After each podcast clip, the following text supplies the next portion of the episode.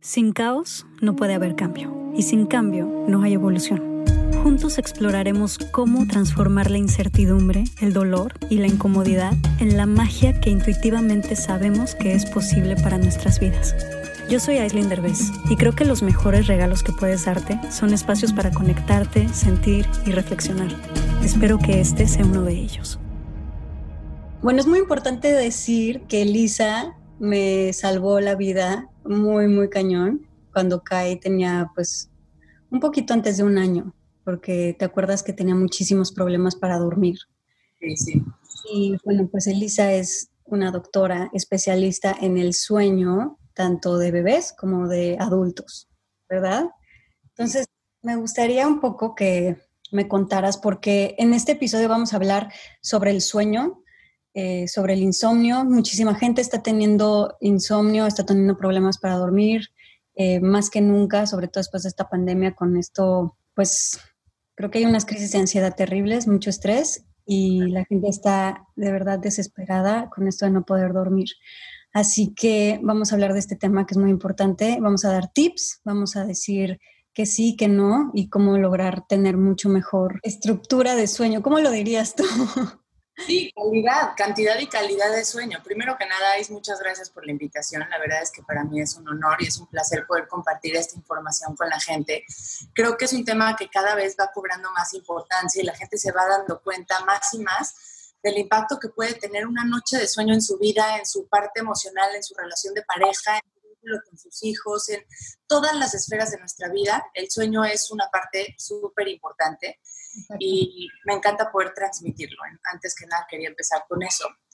Y este, pues bueno, hablar de lleno del sueño y de cómo tiene impacto este estado que de repente ni le ponemos atención y resulta que un tercio de nuestra vida pasa en ese estado. Eh, además es que no es un error evolutivo, ¿no? Llegamos a pensar en algún punto que a lo mejor era un error de la evolución en el ser humano que decías, ¿cómo puede ser que pases tanto tiempo en un estado que te pone vulnerable? Primero, porque piensa en el hombre prehistórico, el hecho de dormir y de estar ocho o nueve horas, eh, pues indefenso, de alguna manera te pones en riesgo ante diferentes especies, ante situaciones que pueden pasar y no controlas porque pues no tienes conciencia, no estás obteniendo alimento, no te estás reproduciendo, pareciera que no tiene ninguna importancia dentro de la evolución. Pero la realidad es que la naturaleza no se equivoca y estoy segura de ello. Y algo súper importante que ocurre en el sueño y es una función vital que nadie se escapa de ella, ninguna especie siquiera se puede escapar de ella. Nos hemos dado cuenta que todos los seres vivos duermen, algo muy importante tiene que estar ocurriendo ahí entonces, bueno, es una ciencia que es relativamente nueva ahí, pero es algo que en la historia de la humanidad lleva muy poquito estudiándose. Entonces, a mí me parece fascinante porque cada vez salen más y más información de cómo impacta nuestra vida. A mí me parece que es un tema importantísimo relacionado también con los pilares del estilo de vida. Mucha gente me busca porque me gusta integrar todas las cosas que importan en el estilo de vida de una persona y lo que forma la salud, más allá de enfocarme en la enfermedad. A mí no me gusta mucho este, ver hacia atrás qué es lo que ocurrió, sino vamos a ver en el futuro cómo lo vamos a mejorar. Y el sueño es un pilar más de los muy importantes pilares de la salud, como lo son la nutrición, el movimiento, la actividad física, el ejercicio, el sueño, por supuesto, y para mí otro sumamente importante es el amor, que a lo mejor es la consecuencia de las relaciones personales que tienes, de las relaciones con tus hijos, de cómo manejas el estrés para poderte relacionar con otras personas. Pero bueno, creo que además se ha visto que ninguno de esos pilares puede evolucionar y no puedes trascender realmente si el sueño no está cubierto. Entonces, creo que aquí es algo que ya no podemos eh, pasar por alto. Eh, podrías comer digamos, una dieta no saludable y serías una persona desnutrida. Pues también puedes tener un sueño no saludable y tendrías un cerebro desnutrido, tal cual. Eh, el hábito de sueño es lo que va a ayudar a que optimices tu función cognitiva, tu función emocional y tu función física, entre muchas otras cosas. De hecho, también hay, hay un estudio en donde un médico relacionado con el sueño, el doctor Dement, dice que el factor más importante para predecir cuánto tiempo va a vivir una persona, más influyente que la dieta y el ejercicio o la genética, es el sueño. Entonces, wow, o sea, a mí me encanta eso porque digamos que la década pasada todos echábamos la culpa a la genética, ¿no? Y todo, te escudabas ahí y decías, no, pues si, si mi papá es hipertenso, mi mamá es diabética, probablemente voy a ser diabético y no tengo nada que hacer. Y hoy en día estamos ya en la era de la epigenética, en donde lo que tú haces, el cómo te comportas, tus hábitos, le mandan información a esos genes. Los genes no son tu destino, son solamente una condición de preexistencia que tú decides con cómo te comportas si se van a aprender o se van a apagar esos genes, si se van a expresar o no se van a expresar y cómo se van a expresar, en qué momento. Me encanta saber que tenemos todo ese poder en nuestras manos y en nuestro comportamiento, ¿no? Oye, está súper interesante. Sí, a mí me, me apasiona todo este tema. Y pues bueno, la verdad es que podríamos hablar, obviamente vamos a acabar platicando de muchos tips de cómo aterrizar realmente recomendaciones para mejorar nuestro sueño, pero toda la filosofía detrás viene de que me gustaría dejar el mensaje de que la gente tiene el poder en su mano de ver cómo se va a expresar su salud y el sueño es solo uno de ellos, pero sí hay que poner atención porque no sé si alguna vez te, te platiqué cómo llegué al tema yo del sueño. Me encantaría saberlo. Yo ya estudiaba medicina, yo iba directo a alguna subespecialidad, probablemente iba a ser oftalmóloga o iba a ser oncóloga o alguna de esas súper específicas y conforme me empecé a meter al, tema de la salud y, del ser humano y del cuerpo humano, me di cuenta que hay tantas cosas que impactan que no podía solo dedicarme a un, área específica. Y cuando más me di cuenta es cuando me convertí, no cuando me estaba convirtiendo en médico, sino que irónicamente mientras me convertí en médico, me convertí en paciente, porque me enfermé.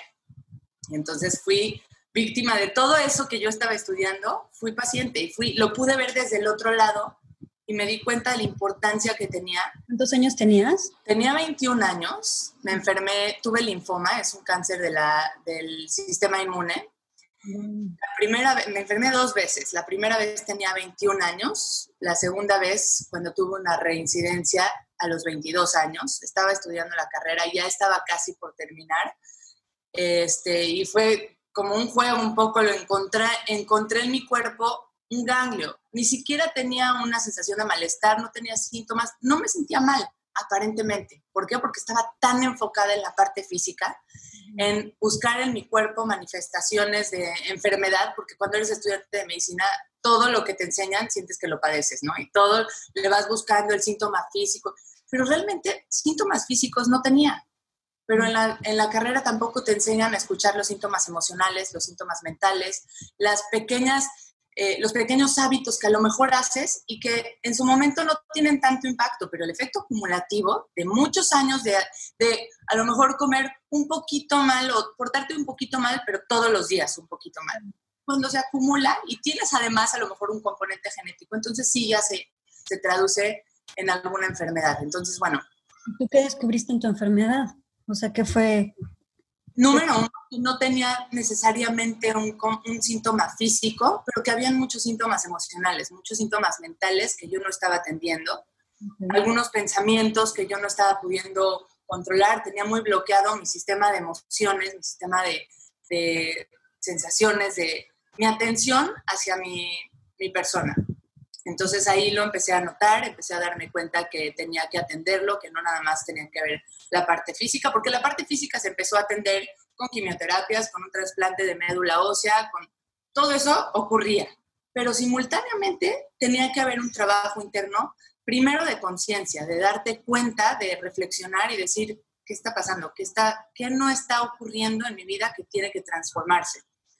Eh, para mí era muy evidente que lo primero que tenía que ocurrir era un, shift en no dejar que mis pensamientos se automaticen y irse directamente a la parte negativa, tendía a ser muy negativa, que mis pensamientos sí. O sea, el, el trasplante de médula ósea básicamente es romper con todos con todo tu sistema inmune, resetearlo, matarlo, quitarte todas tus células inmunes para sacarte de alguna manera, volverte a meter otras células. En este caso fueron mis propias células, pero sí te dan quimioterapia al grado que no tienes plaquetas, es, es difícil que coagules si llega a ocurrir algo, tu sistema inmune está tan bajo que cualquier tipo de infección puede ser grave.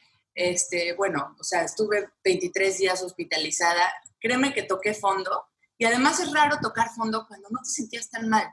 Cuando ya te sentías mal y alguien te está ayudando con un tratamiento, pues de alguna manera como que te motivas. Aquí era yo contra mi mente para poder salir adelante. Entonces, pues bueno, mi mente me empezó a, enseñar cosas que yo no sabía que tenía dentro de mí. O sea, el poder de la visualización que yo adquirí en ese momento de 23 días de estar en una cama, pues tu mente se va a, ¿qué hago ahora? ¿No? Estoy aburrida ya no quiero ver televisión, no quiero platicar con nadie porque no me siento con las fuerzas. Y entonces la mente se va a buscar supervivencia, pero supervivencia de maneras que la verdad para mí fueron sorpresivamente muy bonitas, muy agradables. La mente se va a pensar en todas las cosas, en todos los momentos, en mi caso, que disfruté, que, le estaba pasando bien y me transportaba a esos lugares. Y entonces descubrí un poder que tenía yo adentro, que es el poder de la visualización, de imaginarme en los lugares en donde tenía un bienestar. Y eso automáticamente llevaba a mi mente a un grado, yo pienso, de meditación, que en su momento no sabía ni cómo se llamaba, pero lo descubrí intuitivamente. Y eso también me dio el poder de descubrir que tenía que encontrar una forma de vivir mentalmente más sana. Después de la parte mental o emocional, ya fui aterrizando todo este tema a la parte física y a decir, a lo mejor no era una persona que comía terriblemente mal, no era una persona sedentaria, hacía mucho ejercicio, eh, pero habían pequeñas cosas que no intentaba cambiar, como comía muchas cochinadas, eh, hacía ejercicio, pero no era consistente y además me dormía realmente muy tarde. O sea, era de las personas que se iba a dormir a la una de la mañana y se paraban a las seis de la mañana porque tenía clase de siete. Entonces, todas esas cositas, me di cuenta que la mejor manera de respetar a tu cuerpo era poner atención en esas cosas. Y eh, ahí empecé a atender el estilo de vida en general, no específicamente el sueño, pero ahí es cuando dije, ok, tenemos que abordar una parte mental del ser humano, una parte emocional, el cómo se siente, una parte física, pero de estilo de vida, de día a día, no de esperar a que te enfermes para atenderte. Exacto. Y pues bueno, ahí me surgió el tema del sueño. Básicamente esa fue la semillita que sembró en mí la intención de decir, pues vamos a estudiar algo que optimice a cada persona. Oye, pues qué maravilla. La verdad es que tienes unos tips impresionantes. A mí me cambiaste la vida cuando Kai no dormía nada, o sea, se despertaba cada hora durante las noches y con tus consejos, em, la verdad es que empezó a dormir toda la noche en un par de días. Es impresionante. Y en el momento en el que tu bebé duerme toda la noche, te cambia la vida por completo. Entonces, más adelante vamos a tener un episodio contigo únicamente sobre bebés, que creo que es importantísimo. O sea, hay una cantidad de parejas que se están jalando los pelos a punto del divorcio, únicamente porque el bebé no duerme. Y precisamente porque no duerme, ellos no duermen. Y si ellos no duermen, o sea, no hay manera, la vida se acaba. O sea, nada puede funcionar si los papás no duermen. De la falta de sueño de verdad tiene una trascendencia. Me parece que el hecho de que te sientas motivado en el día de que quieras empezar un proyecto nuevo, de que tengas ganas de voltear con alguien y abrazarlo, depende de verdad de si dormiste o no dormiste de entrada. Totalmente. O sea, yo sí te voy a decir que yo creo que mi momento más duro de depresión posparto estaba 100% relacionado con el que yo no podía dormir, con el que más de un año sin poder dormir más de dos horas seguidas. Entonces, imagínate durante un año sin parar, ni siquiera un fin de semana, ni siquiera un domingo, un año entero sin poder dormir más de dos horas seguidas, te puedes volver absolutamente loco. Por eso llegué a ti, porque yo ya estaba así de, ya me voy a morir, o sea, algo me va a pasar, o sea, se va a acabar mi, mi vida, mi relación, mi familia, todo, porque ya no, no puedo, no puedo vivir, ¿no? Y sabes que, que también la parte, todos los trastornos eh, mentales, psiquiátricos, están intrínsecamente relacionados con el sueño el cómo te sientes emocionalmente, la cantidad de pensamientos de ansiedad que puedes llegar a tener, de depresión, están relacionados con cuánto dormiste. De hecho, es el primer, el primer paso que yo haría en tratar a una persona con depresión o ansiedad, sería revisar si está durmiendo bien. Porque si tus necesidades biológicas no están cubiertas, es como vivir con hambre. ¿Cómo podrías poner atención en un tema que realmente te importe si estás hambriento? ¿Cómo podrías vincularte con tu hija si tienes hambre? O si ella tiene hambre. Entonces, ¿por qué si hambre. Todos los tipos de vínculos, con tu hija, con tu pareja, con tu familia, con todo. O sea, yo me acuerdo que tú, cuando tú me empezaste a ayudar, a mí me cambió por completo el semblante, la vida, todo. Y me empezaste a ayudar. El problema es que después me fui al viaje este de Marruecos del reality y otra vez se fue todo para abajo. Yo no dormía más de una hora seguida. En total dormía tres, cuatro horas al día durante todo el viaje. Me estaba volviendo loca, ¿no? Entonces, este, fue una experiencia muy fuerte, muy difícil, muy dura. Y, y, era yo, porque yo era la que amamantaba. Entonces, todo el tiempo tenía que estarle dando. Y todavía estaba yo dándole pecho acá y toda la noche. Entonces, era una cosa cambiaban de lugar muy seguido y al cerebro no le encantan los cambios, nos gusta la predecibilidad, te gusta, a la mente humana le gustan las cosas que puedes saber cómo van a ser, no le gusta tanto la sorpresa. Entonces, por eso cuando nos vamos de viaje a veces la primera noche duermes mal porque estás en un ambiente completamente diferente. Intuitivamente eso es normal, a veces hasta bueno, porque pues es una forma de que tu cuerpo se protege, ¿no? El hecho de decir, quiero las mismas condiciones todos los días, que por ahí va a ir una de las recomendaciones que vamos a hacer probablemente al final. Trata de mantener tu ambiente consistente. Entonces, justo ahí, justo en los viajes, en donde si a los niños les impacta, a los adultos también nos impacta. Queremos las cosas un poquito más predecibles, rutinarias, eso, esa consistencia nos da mucha seguridad. Eh, también dentro de la parte emocional que estábamos platicando, este, también se ha visto en ciertas investigaciones que el riesgo de padecer no más depresión y ansiedad, sino para poder leer las expresiones faciales de una persona tienes que haber dormido bien. Y si no lo haces, eh, se encuentra que puede impedir tu habilidad para leer a las personas. Entonces, ¿qué puede pasar con esto? Dormiste mal y tú crees que todos te están haciendo jetas, que todos te están mandando mala vibra, mala onda. Está comprobado en un artículo científico, o sea, me parece increíble porque yo lo traduzco así, es como vivir con un lente, con unos lentes especiales para ver todo negro. Entonces, tu percepción de la vida, tu motivación, tu capacidad de reconocer la bondad o, ser grato ante las personas dependen de eso. O sea, qué increíble, ¿no? Y yo te lo puedo comprobar, me identifico muchísimo porque todo el año y cachito que no dormí, vivía yo de muy mal humor. O sea, así estaba yo así como de, Dios mío, ¿qué es esto? ¿Qué es la vida? O sea, sentía que el mundo conspiraba contra mí. Entonces, tienes toda la razón. O sea, sí te lo puedo comprobar, a mí me pasó. Creo que es muy importante decir que una vez que entraste tú a mi vida y ya, ya pasó el viaje este de Marruecos y ya la bebé como que estuvimos más estables, empezamos a viajar un poco menos y la bebé empezó a dormir toda la noche, ahí me cambió la vida por completo y volví a ser yo. O sea, fue una cosa impresionante de decir, todo ese año que yo no dormí, no era yo, era como de, ¿dónde está Aislinn? ¿Dónde está la otra que yo conocía? ¿Dónde, ¿Quién soy yo? bueno, a pesar de las hormonas, a pesar de todo lo que pasó, pero sí era como que te desconoces cuando no duermes, ¿no? Claro, y además es, también está comprobado que la persona que no duerme difícilmente llega a la conclusión de que el mal dormir es lo que lo tiene en ese estado. No lo reconoces. Pensarías que son las hormonas, que es la depresión postparto, que es eh, tu familia, que es la poca ayuda, que lo que quieras, pero nunca reconoces que realmente ese es el problema. Yo no pienso que hay alguien que podría no beneficiarse de corregir esta, esta parte y luego ver qué queda y de ahí partir. Por eso, por eso yo tan insistente en el tema del estilo de vida y de cuidar cómo vives, porque primero, primero cubre esa parte, cubre tu alimentación, cubre tu ejercicio, tu meditación, tu manejo del estrés, tu sueño, y después voltea a ver qué queda y entonces tratas la enfermedad. Pero si tuviéramos este foco, de entrada, mucha menos gente estaría muriendo en esta pandemia, porque si tuviéramos mejor estilo de vida, todos tendríamos mucho más herramientas con que combatir un virus. Y pues creo que eso ya casi todos estamos de acuerdo, ¿no? Si no pones atención en tu salud en general, difícilmente vas a poder combatir la enfermedad. ¿Por qué la gente está teniendo tanto problema para dormir ahorita en particular más de lo normal? O sea, ¿por qué la gente en general estaba teniendo más insomnio que nunca y más problemas para dormir? Básicamente, al inicio de la pandemia empezamos todos a sufrir una cantidad de estrés a la que no estábamos acostumbrados de entrar porque teníamos miedo. Miedo a lo desconocido, miedo a perder nuestra normalidad, miedo a perder nuestras relaciones con las personas, nuestro trabajo, todo. Entonces ese miedo se traduce en el cuerpo como una elevación de ciertas hormonas que te ponen en jaque.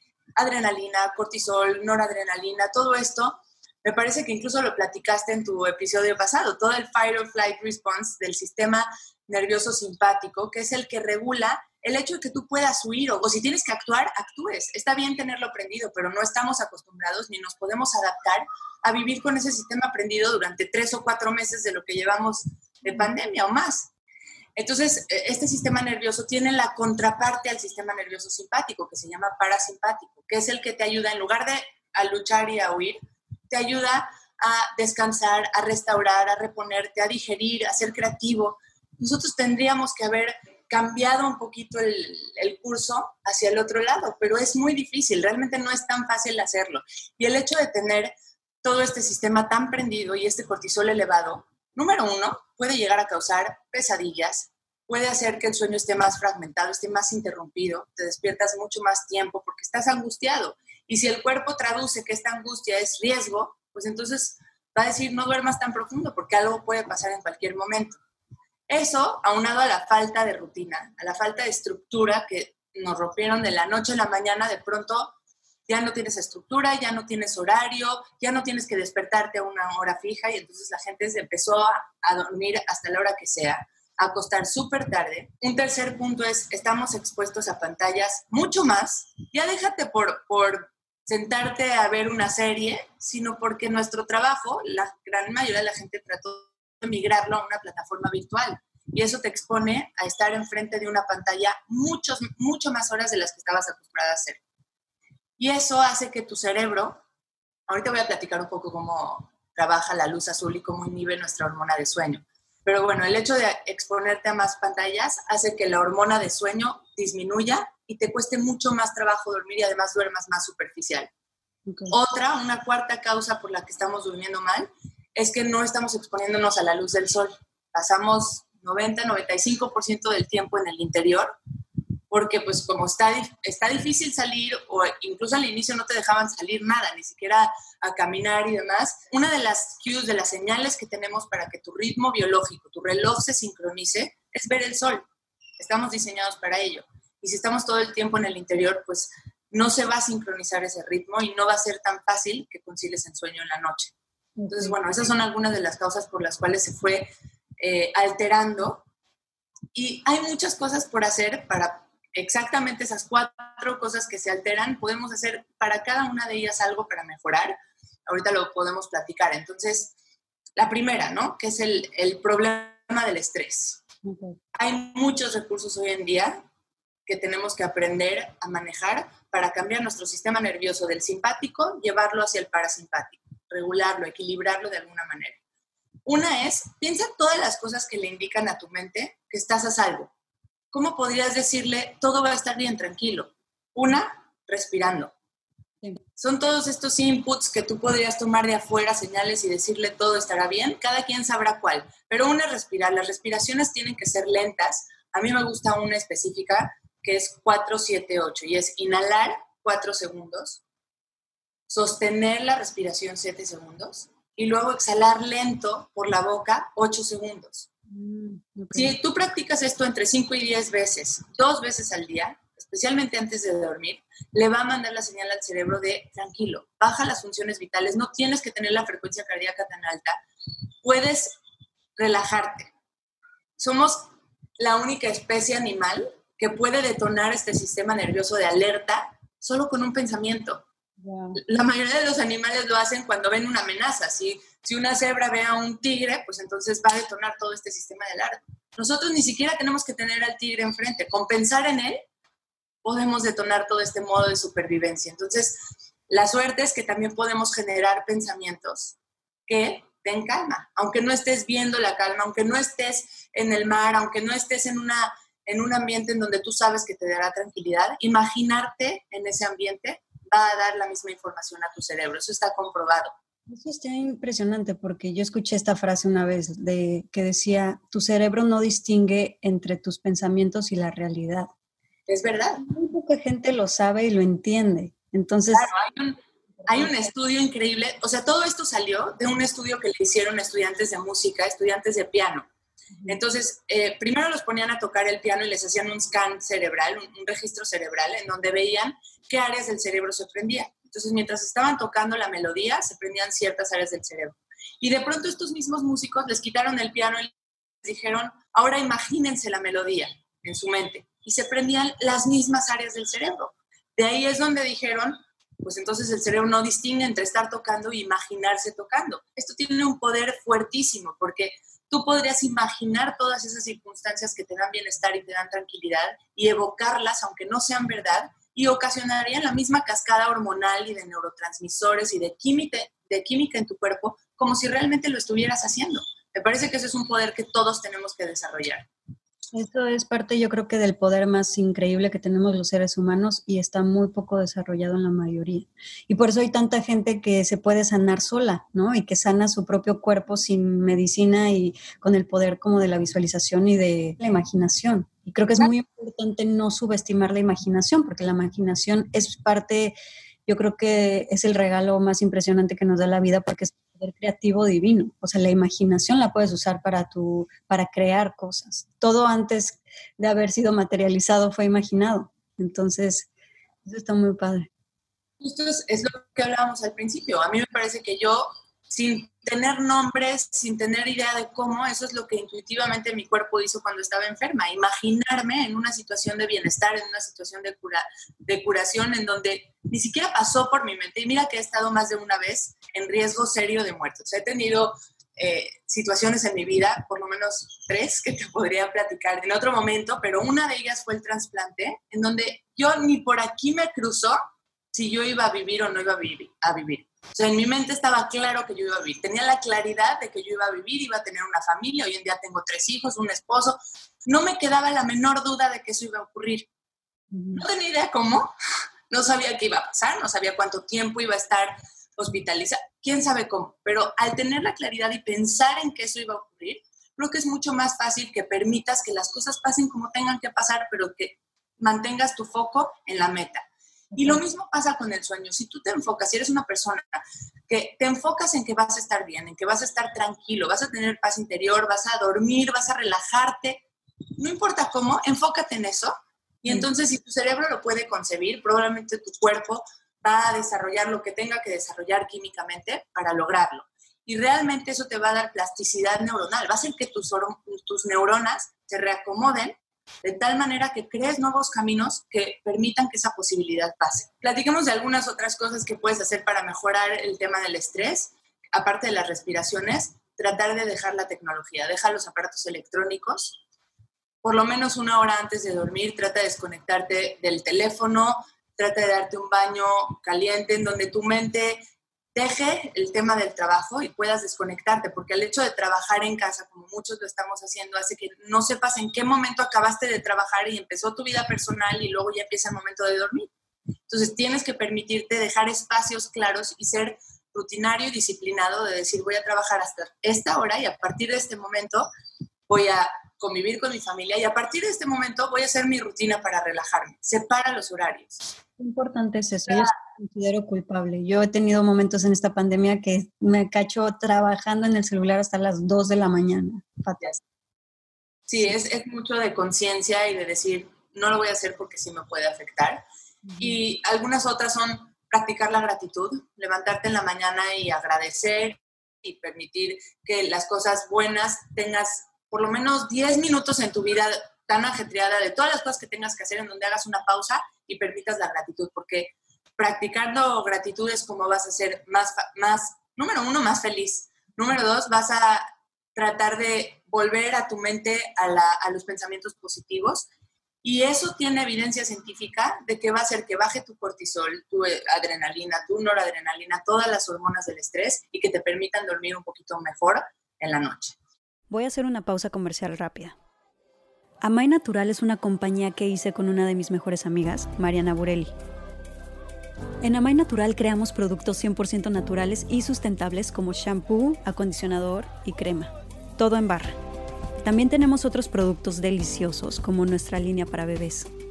Todo lo que hacemos es libre de sulfatos, parabenos, sintéticos, aceite de palma, silicona, fragancias químicas, empaques de plástico y por supuesto libre de crueldad animal. Están disponibles en amai.mx, en Amazon y en sephora.com.mx. Checa el Instagram de Amai Natural o la página web amai.mx para más información. Quiero que me cuentes qué es el insomnio, porque mucha gente, una, una, parte es la gente que no puede dormir por estrés y otra parte es la gente que ya tiene insomnio, que, que tiene un, un, problema, que de hecho hasta toman pastillas o toman cosas como para dormir. Eh, para poder, en general, hablar, vamos a hablar de la gente que está teniendo trastornos ya propiamente para dormir, el insomnio, que es la dificultad para quedarte dormido. Y hay tres tipos, digamos, ah, en general. Una es el tiempo que te cuesta quedarte dormido, que eso se llama latencia de sueño. si tú te acuestas, normalmente deberías de tomarte algo así de por ahí de 15 minutos dormir. El que se acuesta y se duerme en dos minutos porque pone la cabeza en la almohada y se quedó dormido, me está hablando que lleva mucho tiempo mal durmiendo y entonces está compensando en esos segundos. Tampoco es tan bueno, entonces tendrías que, tendría que tomarte un tiempo dormir. Si te toma demasiado tiempo dormir, es un insomnio de inicio.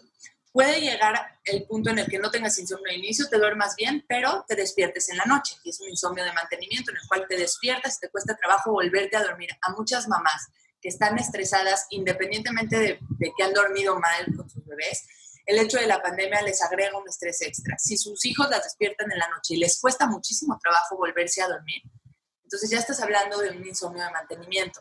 Y otro es la gente que se despierta demasiado temprano, que típicamente le pasa a las personas mayores porque empieza a disminuir su melatonina. De aquí lo importante es tratar de reconocer qué es lo que te está afectando. Si es el inicio del sueño, probablemente tiene que ver con el estrés y con el mal manejo de tus pensamientos. No estás sabiendo qué hacer con, con los pensamientos del día de mañana, de tu trabajo. Y aquí es donde recomiendo meditación, no nada más las respiraciones que ya hemos dicho, meditación que se puede hacer con una aplicación, o sea, tan fácil como ponerte audífonos y escuchar una meditación un ratito, 5 o 10 minutos puede ser suficiente para empezar. Podrías hacer, eh, escribir un diario, escribir los pensamientos que creas que te están eh, distrayendo, te están dificultando dormir. Si tú los escribes, de alguna manera los estás materializando, te sueltan la mente. Entonces, esa es otra muy buena idea. O simplemente hacer una actividad que sea relajante y te distraiga, como leer que obviamente tendría que ser en lectura de papel a la antigüita y además con luz cálida, no con luz intensa, con luz amarilla, bajita.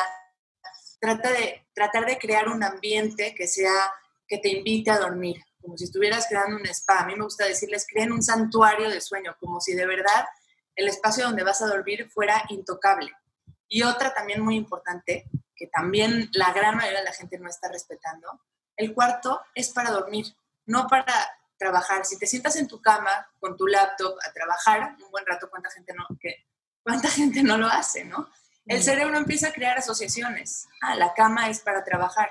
Y pues tú no puedes mandarle dos mensajes al mismo tiempo y pretender que haga el que tú quieres nada más, ¿no? Decir, aquí trabajo y aquí duermo y pues se va a ir a asociar las dos cosas. Entonces eso hace que automáticamente se vaya para allá y la mente esté echada a andar. Yo lo he hecho. Los días que trabajo en la computadora, en el celular, en la cama y, y peor aún, antes de dormir, no, duermo fatal. Entonces, por favor, no lo hagan. claro. Y este, el, de mantenimiento, que es la gente que se despierta a la mitad de la noche, una práctica que muchos hacen y a lo mejor ni cuenta se dan es que te paras al baño. ¿Y qué haces? Prendes la luz. Y la luz tiene un efecto en el cerebro importante porque aquí me quiero meter también al tema de las pantallas. El cuerpo humano se regula por una cosa que se llaman ritmos circadianos o ciclos circadianos. ¿okay? Los ritmos circadianos son estos ritmos que controlan, entre otras cosas, el sueño, el hecho de que tú sepas en qué momento tienes que dormir y en qué momento tienes que despertar. Pero no nada más eso, regulan muchos otros ritmos biológicos. A qué hora tienes que segregar hormona de estrés, a qué hora tienes que segregar hormona de crecimiento, cuándo tienes que producir prolactina para lactar, todas esas señales tienen un reloj en el cuerpo, tienen un momento a donde se deben de segregar. Y entre otras cosas, tenemos un, reloj, un master clock, un reloj maestro en el cerebro que te indica a qué hora te tienes que despertar y a qué hora te tienes que ir a dormir. Algunas señales que ayudan a regular ese reloj es número uno, la luz, número dos, la temperatura. Entonces, Si tú ves la luz del sol en la mañana, eso le dice al cuerpo, es hora de despertar. Ya bloquea la hormona de sueño que se llama melatonina, eleva tu cortisol y párate y vamos a hacer actividad, independientemente de que hayas dormido o no, y ese es un problema, porque si tú te dormiste a las 3 de la mañana y tu ritmo biológico te dice a las 7 y media, 8, hey, despiértate, ya es hora de despertar, tienes que elevar tu cortisol, vamos a hacer actividades, aunque no hayas dormido lo que dormiste, tu cuerpo te va a despertar. Y en la noche, todo lo contrario, empieza a elevarse una hormona que se llama melatonina, que es la hormona que induce y que mantiene el sueño, que le dice al cuerpo, ahora sí viene la hora de dormir. ¿Y de qué depende que la segregues? De que esté oscuro. Es la hormona de la oscuridad. Entonces, si está oscuro, el cuerpo dice, ok, probablemente es porque ya es hora de dormir. Ahora, ¿qué interrumpe todo este proceso fisiológico que debe de ocurrir súper en, en sincronía? La luz. Si tú a la mitad de la noche de repente te paras al baño y prendes la luz, entonces el cerebro dice, amaneció, quién sabe cómo ya hay luz, porque pues no estamos diseñados para vivir con luz, evolutivamente fuimos creados cuando todavía no existía eso y no lo hemos mejorado, entonces hay luz y entonces el cerebro dice, es hora de despertar. Y baja la hormona de sueño. Para la hora que te regresaste a acostar, tienes muy poquita hormona de sueño y te costará mucho trabajo dormir. Entonces, una buena idea en esos casos podría ser dejar de esas lamparitas que puedes conectar y, que prenden luz muy bajita, solo cuando perciben movimiento, ya sabes, esas que conectas en el contacto, y que sea luz cálida, porque el cerebro es más sensible a la luz azul, porque tiene un espectro, unas ondas que hacen que los ojos registren que hay luz y se bloquea más esa hormona de sueño que si fuera una luz, por ejemplo, amarilla o naranja. ¿Por qué? Porque imita más el atardecer. Entonces el atardecer le indica a tu cuerpo que es hora de dormir, el amanecer, que es luz más azul, le indica que tienes que despertar. El tema de las pantallas.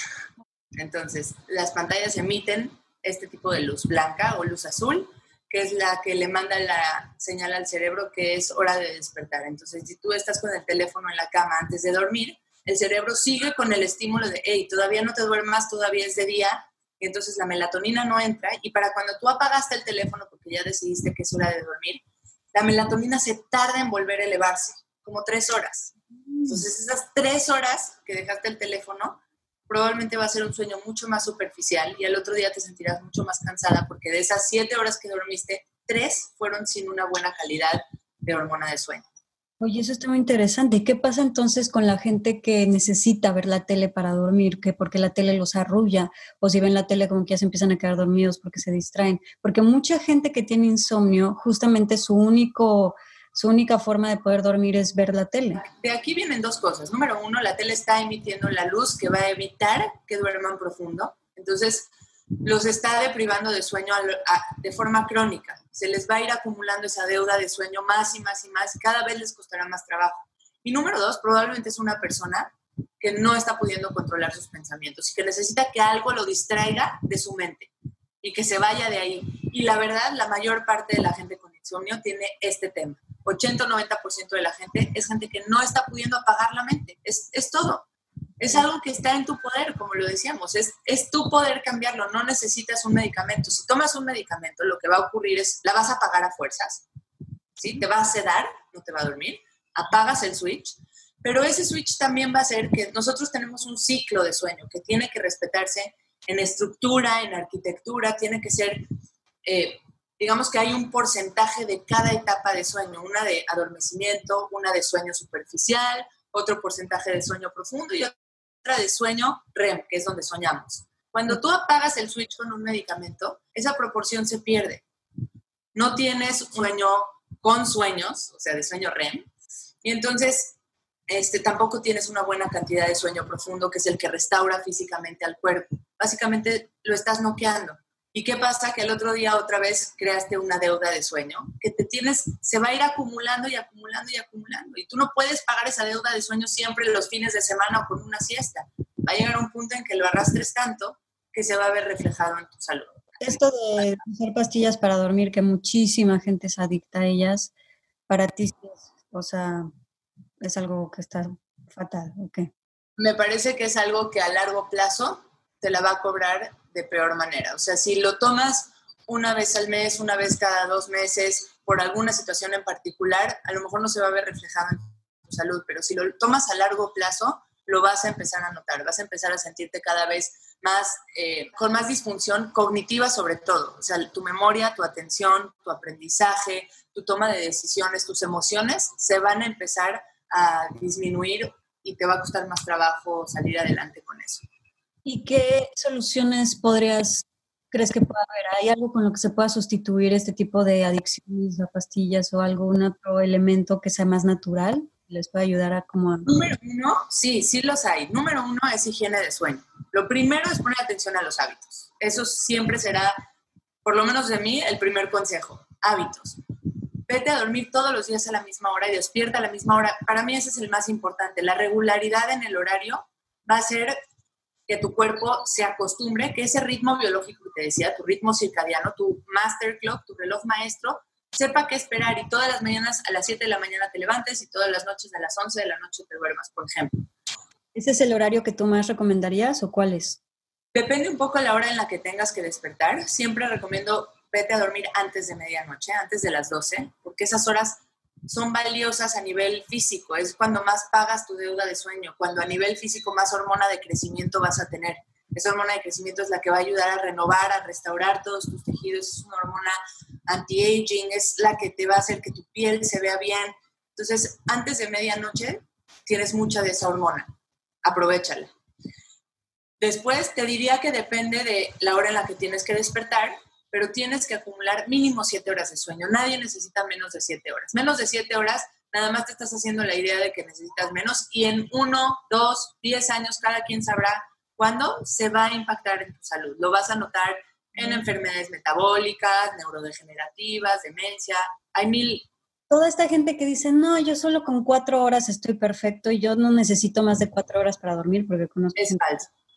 Es falso, es una idea que se hicieron y la realidad es que nadie... Hay un mínimo porcentaje de gente que necesita menos de siete horas porque tiene una mutación genética que de verdad, o sea, sería mucho más factible que te dé cualquier enfermedad rarísima antes que tengas esa mutación. La realidad es que 98% de la gente necesita mínimo 7 horas y entre 7 y 9 pues irán midiendo a ver con cuántas se sienten restaurados. La mejor medida para saber si dormiste bien o no es cómo te sientes al otro día, cómo estás mentalmente, cuántas ganas tienes de empezar tu día, qué tanto café necesitas para echar a andarlo. Este, entonces, menos de 7 pero también luego pasa que si duermes más, de, o sea, nueve, diez horas, amaneces peor, ¿no? Está diciendo tu cuerpo que no has dormido bien por una temporada más larga y estás, estás tratando de compensar. El problema es que cuando ya te despertaste y aprietas el botón de posponer en la alarma mil veces, ya ese sueño es un sueño muy superficial, es como comida chatarra, es sueño chatarra. Un sueño que no te va a reponer, que no te va a nutrir realmente y que no es tan bueno tampoco para la mente. Entonces, más vale acumular todas las noches siete horas, siete horas y media que estar un día con cuatro horas, un día con diez. Regularidad es algo que al cuerpo humano le ayuda, la puntualidad, la, regularidad es sana, es higiénica. Em, otra recomendación que me decías, aparte de, digo, existen muchos suplementos que pueden ayudarte, pero para terminar con la parte de higiene, es la actividad física. El ejercicio es un, digamos, suplemento para dormir súper potente. Si alguien ya está teniendo problemas para dormir en esta cuarentena, probablemente no está teniendo la actividad física a la que estaba acostumbrada o no la está haciendo en un horario bueno. Yo te diría que para mantenerlo, para que te ayude, deberías de hacerlo en la mañana, no demasiado pegado a la hora de dormir, porque eleva tu temperatura corporal y todo lo que eleve tu temperatura va a afectar tu sueño. Para dormir bien, rico, deberías de tener la temperatura baja. Eh, entonces, imagínate qué puede elevar tu temperatura también cenar. Cenar demasiado pegado a la hora de dormir. Tu metabolismo, la digestión va a crear calor y eso va a hacer que te cueste más trabajo quedarte dormido. Ok.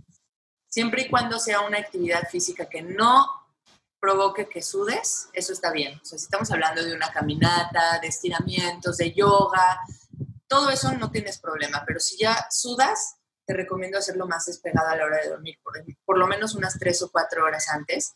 Y la cena, unas dos o tres horas antes de acostarte. Perfecto. Ahora. ¿Suplementos que, recomiendas para toda esta gente que, que, está pensando en dejar pastillas o dejar estos, pues, cosas químicas y sustituirlas por algo más natural? Suplementos, primero quiero hacer aquí un paréntesis. La gente cree que el alcohol es un suplemento que pueden utilizar en la pandemia para dormir mejor. Y es algo que de verdad estoy viendo que la gente no lo está tomando en serio y dicen una copita de vino porque pues tiene eh, polifenoles y flavonoides y antioxidante. Sí, ok, pero ya el efecto acumulativo de una o dos copas diario de vino a lo mejor ya no va a ayudar a tu sueño. Probablemente no lo hará eh, el alcohol es la primera sustancia a la que recurre la mayor parte de la gente que tiene problemas de sueño. No como un tema de alcoholismo tal vez, pero sí como una ayuda para dormir mejor. ¿Por qué? Porque sí es real que te ayuda a dormir más rápido, sí te duermes más rápido después de tomar. Pero, número uno, te deshidrata más. Y número dos, va a ser que la primera parte del sueño a lo mejor te duermes más rápido, pero la segunda parte del sueño, esa que te decía que se llama sueño REM, vas a, se va a cortar, se va a interrumpir. Y entonces vas a tener más despertares la segunda parte de la noche, que va a crear más deuda de sueño y al otro día estás más cansado y entonces vas a tener que tomar más para volver a dormir. Entonces, no, no lo va a resolver a largo plazo. Cosas que sí podrías hacer es, por ejemplo, em, vitamina D, checar tus niveles de vitamina D, son importantes. Deberías de medirlos lo puedes hacer con tu médico, nutriólogo funcional, checar qué niveles tienes, deberías de estar arriba de 40, 50 nanogramos y si no, suplementarlo. ¿Por qué? Porque estamos teniendo poca vitamina D porque no nos exponemos al sol y el sol es lo que hace que al recibir tu piel eh, los rayos del sol se convierta la vitamina D y entonces puedas eh, ciclar, hacer todos tus ciclos de sueño como debes hacerlo. Otra que me encanta, es así, la verdad es que casi a todos mis pacientes se los mando, es el magnesio. El mm. magnesio es un mineral súper importante en el cuerpo, está presente en más de 300 eh, funciones del cuerpo, en procesos enzimáticos, en la función del corazón, en la función de los nervios, en la función de las emociones y en el sueño. Todo eso, no nada más para el sueño. Exacto. Y la realidad es que es difícil que lo, lo obtengas solo por la dieta por el estilo de vida que llevamos, probablemente sí necesitas suplementar con magnesio. Si no estás durmiendo bien, además tiene una cualidad que me gusta que ayuda a tus músculos a relajarse. Entonces es como un relajante muscular. Eh, hay una cosa que se llama sales de Epsom, no sé si las conoces.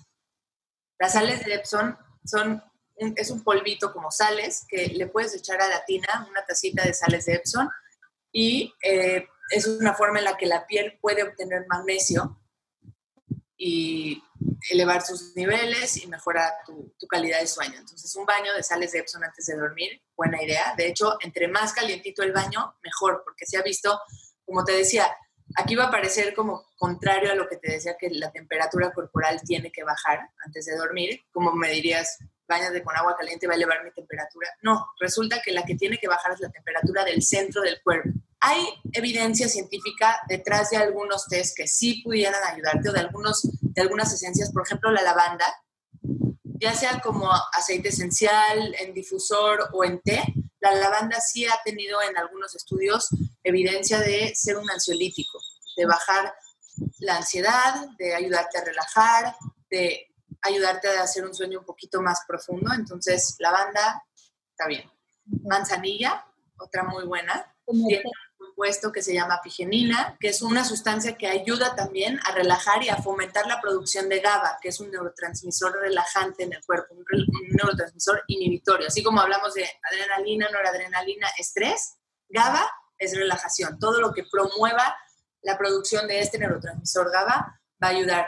Entre ellos manzanilla, toronjil o melisa. ¿Has escuchado lemon balm, melisa? Son lo mismo que toronjil. También esos van a fomentar la producción de GABA de hecho, las respiraciones que hablábamos fomentan la producción de GABA. Este, mm, la valeriana, ¿has escuchado de la valeriana, el té de valeriana? Pasiflora también, he escuchado. Pasiflora también. Valeriana, el problema con la valeriana es que mucha gente reporta sueños un poco extraños, vívidos, intensos. Puede ser que ocurra y tiene un sabor un poco fuerte porque es una raíz. Pero yo les diría prueben, a ver qué ayuda, ¿no? Mm, una semana de intento, por lo menos, para ver si alguno de estos te ayuda a relajarte un poquito más. también el té de, lechuga romana, como lo decían las abuelitas, tiene algo de evidencia científica al respecto, sí puede ayudar a relajar. Este, ahora, el tema de los tés es no lo tomes demasiado pegado a la hora de dormir porque tomar mucho líquido va a hacer que la vejiga esté llena y que la noche quieras parar de hacer pipí. Entonces trata de consumirlos por lo menos una hora antes de acostar. ¿Y qué pasa con toda la gente que se para del baño como cinco veces a hacer pipí? Ah, es un mal hábito porque están fragmentando su sueño, lo están rompiendo. Yo les diría que traten de poner una alarma a las, no sé, imagínate, 3 de la mañana y tratar de aguantar hasta ese momento en ese momento van y poco a poco con los días, tal vez cada tercer día, ir moviendo la alarma un poquito más y más y más para ver si el cuerpo se acostumbra a aguantar sin ir al baño toda la noche, que sería lo ideal. No tomar demasiados líquidos cerca de la hora de dormir. Y bueno, si es una persona que toma, por ejemplo, un diurético porque es hipertenso, tratar de levantarse al baño rápido, con luz bajita, que no le dé demasiada intensidad para que no se afecte su hormona del sueño y regresarse a la cama. Y algo súper importante, que pensarías que es muy sutil, pero no vean el reloj. Te despertaste en la madrugada a ver el reloj va a crear más ansiedad, más pensamiento de tengo que de dormir. Y no hay peor, eh, digamos, disruptivo de sueño que el estrés de tengo que dormir. O sea, pareciera que tienes un torneo de algo importante al otro día o una grabación de algo importante y sabes que tienes que dormir, bueno, receta para no dormir. Exactamente. Entonces, tratar de quitar el reloj, porque la hora que sea, si no has sonado tu alarma es porque todavía tienes que estar dormido y creo que solo genera estrés y ansiedad. Regresarse a la cama y pensar en algo que relaje lejos de pensar en que tienes que dormir. Y por ejemplo, la melatonina. La melatonina es una hormona, como lo mencionaba, que tu cuerpo produce de manera natural. Tú puedes hacer que su secreción sea más eficiente tratando de oscurecer a la hora de que se empieza a anochecer en casa, dos horas antes de que tengas que dormir, bajando las luces, porque eso te va a ayudar a sentirte más adormilado, más relajado, bajar las luces blancas, de los, a veces los plafones tienen eh, luz intensa blanca, apaga esa y prende la que sabes que es luz cálida para que aumente tu melatonina. Ahora, la única razón por la que yo recomendaría tomar melatonina, digamos, exógena, una gomita o tabletas o cápsulas de melatonina como sea, sería si tienes jet lag, si tienes, eh, si viajaste con diferentes zonas horarias y tu cuerpo todavía no se entera que ya anocheció, anocheció en ese lugar porque pues, tú traes el horario viejo, ahí sí la melatonina puede ayudarte a decirle al cuerpo, oye, ya vete relajando y ve modificando tus ritmos circadianos. Fuera de eso, la verdad es que no está estudiada con periodos largos, o sea, si la tomas no se sabe qué ocasione de forma crónica. La puedes tomar una, dos veces, está bien, pero de todos los días no creo que sea la mejor alternativa. Este, mejor tratar de favorecer tu propia melatonina interna. Ok, perfecto. ¿Y qué pasa con toda esta gente que dice, no, es que yo soy nocturno, a mí la creatividad me surge en las noches y prefiero dormir? Entonces yo trabajo de 10 de la noche a 4 o 5 de la mañana y me duermo durante las mañanas, porque también he conocido a mucha gente que hace eso, y que se duerme de las 6 de la mañana hasta las 12 del día y así viven. Y que dicen, no, pues es que yo soy muy creativo y me surge la creatividad en la noche. Lo que pasa de antro, que se van de fiesta todo el tiempo. Así. Sí, bueno, básicamente está funcionando su cuerpo como si estuvieran trabajando turno nocturno. Y de entrada te puedo decir que la Organización Mundial de la Salud, o sea, ya, ya se categorizó el turno nocturno como un probable carcinógeno. Para la gente que trabaja de noche lo tiene que saber, o sea, y si tú estás optando por vivir así, ¿por qué? Porque hay unas células que tenemos que se llaman natural killers, no me voy a meter mucho en detalle, pero son células que funcionan como asesinos de células cancerígenas. Y ellas, estas células, células, su funcionamiento se reduce 50% cuando duermes de forma, eh, en un timing, en un horario no adecuado. Entonces permites que las células cancerígenas se puedan reproducir de manera, pues digamos, sin filtro. Entonces, no es la mejor idea y por muchas razones no es buena idea, porque no es lo mismo obtener 8 horas de 11 a 7 que de 2 a 10, por lo que decía que la estructura de sueño, el ciclo de sueño que está conformado por sueño profundo, sueño ligero, sueño profundo y sueño REM, el sueño profundo ocurre las primeras horas de la noche. Si tú no te dormiste en esas horas, se pierden y ahora te duermes y vas a tener sueño REM.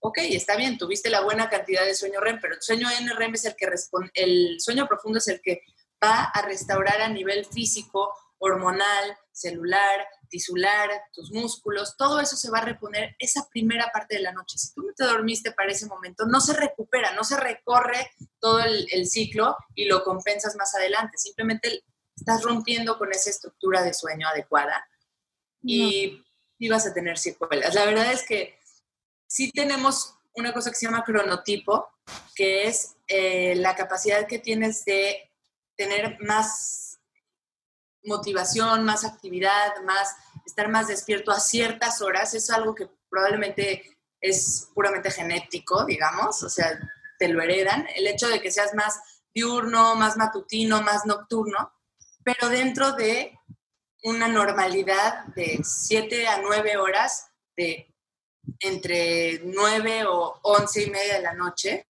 irte a dormir. O sea, el que es más matutino probablemente se va a despertar temprano y se tiene que ir a acostar temprano y el que es más nocturno se despierta tarde y se acuesta tarde, pero hay un límite. Tampoco puedes decirme después de las 12 de la noche porque no se va a compensar tu ciclo de sueño. Mm, ok.